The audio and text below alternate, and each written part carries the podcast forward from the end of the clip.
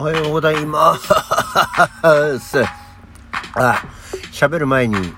あ始める前に、咳払いの一つでもしておけばよかったな。えー失礼いたしました。えー、丹の野郎がお邪魔をしました。はい、今日も元気に参りたいと思います。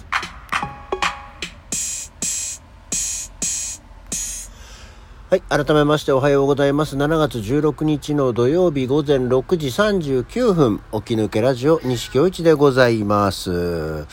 日はね、だからここのとこなんとなくちょびっとだけいつもより遅いような感じでしたけども、えー気持ち1、2分だよね。ちょっと早い感じでございましたけど、まあ単に目が覚めちゃったし、と思って、えー始めております。さあ、昨日はね、一日大雨でしたよ。ね、なんか、戻り梅雨。本当にもう、梅雨、梅雨っていう感じよりは、でもなんか、もうちょっとね、ゲリラ豪雨寄りの大雨が一日降ってましたね。おかげで、一日家から出ませんでしたね。うん、まあ、うちの方だとですね、なんともう夜あたりになりますと、大雨警戒レベルが、うん、3、レベル3とかになって、土砂、土砂災害の警戒レベル3とかになって、なんなら、あの、隣の町あたりは、高齢者等避難の、あの、指示が出るぐらいの状況になってましたね。ただでも、あの、近くを流れる、まあ、大きな荒川、下の方に行くと隅田川になる荒川の水位とかはね、そんなに上がっていたわけじゃないんですけど、やっぱりまあ、雨が多いと地盤が緩むので、土砂災害系の方が危険っていうような警報が出ていたようですね。まあ確かにずっと一日本当にずっとザーザーと雨が降ってましたからね。うん。まああの、一旦あの、すごく暑かった猛暑日が続いた一週間は何だったんだろうっていうぐらい雨の日が続いておりまして、まあ、ね、えー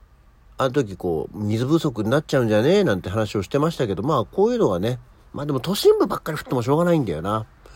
うん。あの、あれですけど、また今日もまたこの後雨ですし、また今週、まあずっとね、あの天気が悪そうですけど、まあ、暑いよりはまだいいかな。やっぱりちょっと同じことばっかり言いますけどね。あの、止まない雨はないっていうね、お例えがありますけど、あの、明けない梅雨はあるっていうのがね、結構好きで、もうこれ本当に結構、その話を聞いたのがもう結構前だからもう今更すげえ昔の話だよ、そんなっていうところではあるんですけどね。あの、まあ来週もお邪魔をする、えー岩手県では、本当にもう、十何年前だから何十年前だと思うんだけど、梅雨入りしたけど梅雨明けしない年があったっていうのが、話がすごい、なんと、なんか好きで、ああ、明けない梅雨ってあるんだと思って、明けない梅雨があるのにもう翌年からまた梅雨入りしちゃうみたいなね。うん、なんか条件がほら揃わないと梅雨明けって言わないから、梅雨明けなかった年があるそうなんですけど、でもその梅雨明けってさ、その梅雨入りも梅雨明けもそうだけどさ、なんかあれ、言わなきゃダメなのかね？なんか別に言わないだっていいような気がしますけど、なんか言わないと何かの目安にはなるのかもしれないけど、なんか言わなきゃダメかねっていう気がしますね。梅雨入りですって言うと、梅雨入りかーって、ほら、私たちはその、思うだけじゃん。で、雨だね、確かにって。で、梅雨明けって言うと、梅雨明けか暑くなるかみたいな、そういうなんか、気分がはーってなるだけの、なんか宣言だったりするじゃないですか。で、梅雨入りっと梅雨明けのあの宣言っていうのは、私たちじゃない、必要な人たちだけに届けばいい情報なんじゃないかと 思うんですけど、全国的にやっぱり言ってこうみたいな機運があるんでしょうかね。はい。なので、まあ、昨日は一日、えーまあ、家にいて、あの、昨日紹介したセックスピストルズのドラマを残り2話全部見ちゃいましたっていう感じで、あのーこの間見たエルビスもそうなんだけど、なんでこの再現系ロック、ロック再現系ドラマとか映画っていうのは、最終的にはちょっと本人映像を使うようにするんだろうね、と思って。いや、もちろん、本人出てくると、まあその方が嬉しいなっていう気分があるのは全然わかるんだけど、せっかくそこまでね、役者さんが頑張って演じてたのに、あの、ちょこちょこなんだよ。その、バーンって全部が出てくるわけじゃないんだけど、ちょこちょこ本人映像が出てきちゃう、出てきちゃうんだなって思って、ええまあ、あの、ドラマとしては最後まで見て面白かったですよ。ああ、ちゃんと、セックスピストルズの誰？じゃなくて、セックスピストルズの、えー、お話っていう感じだったので、えー、良きところで、えー、きちんと終わったのが面白かったですね。ただ、えー、結局最終的にクリッシーハインドのお話だったようなやっぱり気がしますけどあんまりクリッシーハインドにはあの得意じゃないのでそこはあんまり言わないで「へえ」っていうお話でした。はい、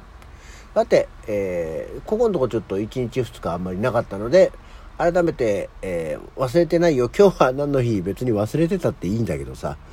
ね。あの時間的にもちょうどこのぐらいが今日は今日は何の日入りの時間になってきましたので行きましょう。はい、えー、今日は後の藪入り7月16日の年中行事年中行事ですね。これ後の藪入りっていうのが後後のじゃないよね。後の藪入りだよね、えー、かつての奉公人の休日、えー、かつて町や商家などに住み込んでいって奉公していたデッチ、女中などの奉公人が、えー、主から休暇をもらえて実家へ帰ることのできた日、お正月の藪入り、え、に対して、お盆の休暇を後の藪入りと言うという、江戸時代、奉公人たちは毎年、その藪入りの1月16日と、今日7月16日の2日しか休みがもらえないのが一般的であったと。いうことなんですよね。あの、藪入りの時の、あの、家に持って帰るってあの、羊羹？な、なんだっけ、藪入り羊羹っていうんだっけ？あの、ちょっと平ったいさ、あの、笹の葉にくるんで持って帰るあの羊羹が今でも売ってますけど、あれね、結構好きなんだよね。ああなんか、そんなこと言ったら羊羹が食いたくなったな。朝6時45分になりましたけど、から羊羹が食いたくなることはなかなかないですけど。そして次が、これも年中行事ですね。閻魔参り、閻魔祭日っていうんだそうですけど、地獄の釜の蓋が開いて、鬼も亡者も攻めくから逃れ、休む日とされてる。この日に寺院の閻魔堂にお参りをする人が多い。奉公人のある家では、この日にの後の藪入りといって休暇を与えた。もう、地獄ですらお休みですよ。もう、今日は、地獄の釜も開きますよ。お盆が終わってからなんだね。昨日まででお盆終わっちゃいましたから、今日か。お盆が終わって、普通の人たちの、えー、魂が帰っていくと、地獄に落ちた、えー、地獄の亡者たちも戻ってくるっていう、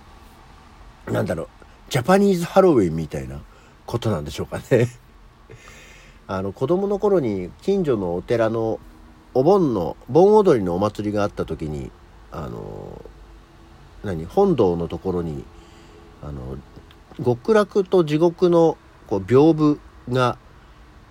あの開かれるんですよね。あのお参りするとそこにこう展示っていう言い方じゃないけどご開帳されてあの見れるのがあって結構子供ながらにあの地獄のそのいろんな地獄の絵が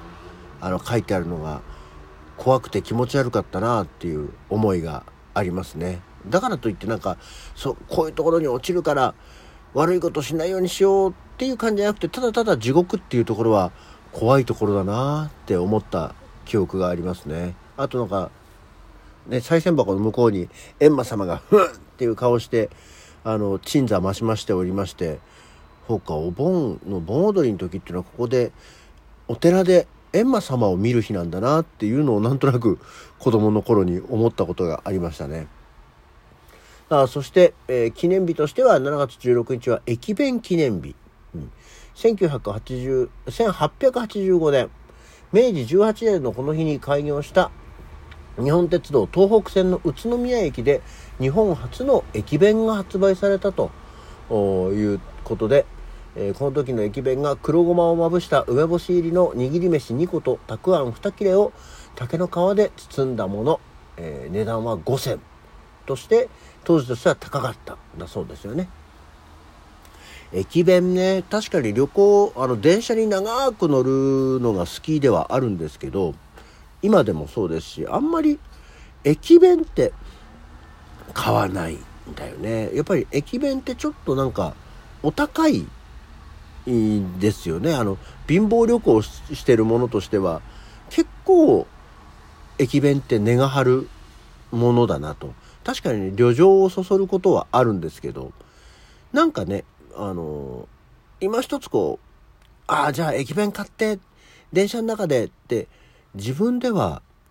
しないかな。子供の頃に家族で旅行に行って、駅弁買ってもらって、まあ多分駅弁っていうか子供だったんでサンドイッチとかのやつだと思うんだけど、買ってもらって食べたことはあっても、あんまり自分で、まあいろんなね、ご当地名物の駅弁ってあるんだけど、電車に乗りながら駅弁って買ったことないかな。本当に最近、昨今になって、あの、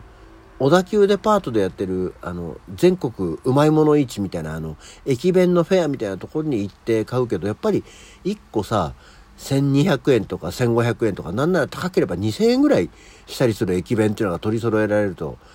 ね、やっぱり一食のご飯を食べるのに、お弁当にその金額をかけるのはちょっとなーって思ったりして、なんか、躊躇したりしますけどね。ただそんな今日は駅弁の日なんだそうですよ。あとはもう時間ないんでパッと行きますけど、語呂合わせで言うと今日は虹の日、えー、7月16日、7色の日から、えー、で、あと梅雨明けのこの時期に空に大きな虹が出ることが多いから、ということで虹の日っていうのでもあるそうです。はい、きちんとうまくまとめました。こんなわけで今日の起き抜けラジオはこの辺で。それではまた次回。